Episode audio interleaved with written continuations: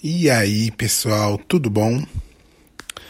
É, hoje eu venho falar com vocês sobre um tema que é a insensibilidade.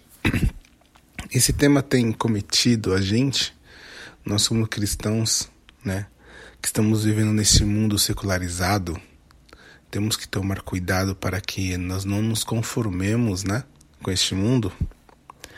E também passemos a cuidar apenas de nossas vidas. Não, não, não sejamos tão egoístas, né? E não se preocupar com, com o próximo, com o que está acontecendo, né?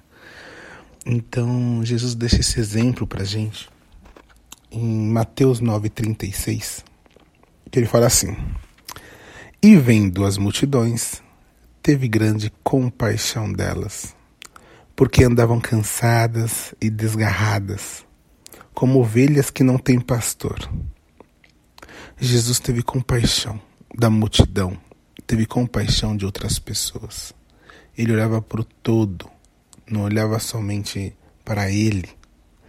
E hoje a gente tem visto um resultado de uma sociedade em que o prazer, não só imediato, mas a mim, é o bem maior, né? Tem que fazer tudo pelo prazer é, e paramos de ter sensibilidade com o que está acontecendo no nosso mundo.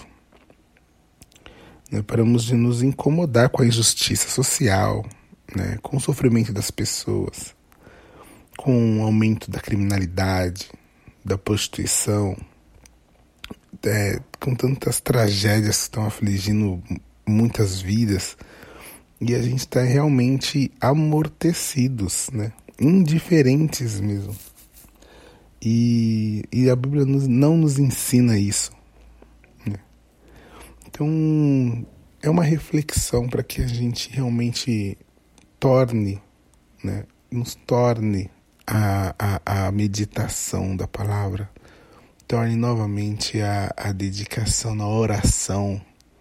Acredite no poder da oração, porque é isso que vai transformar nossa mente, não nos deixar cauterizados nessa visão mundana, né?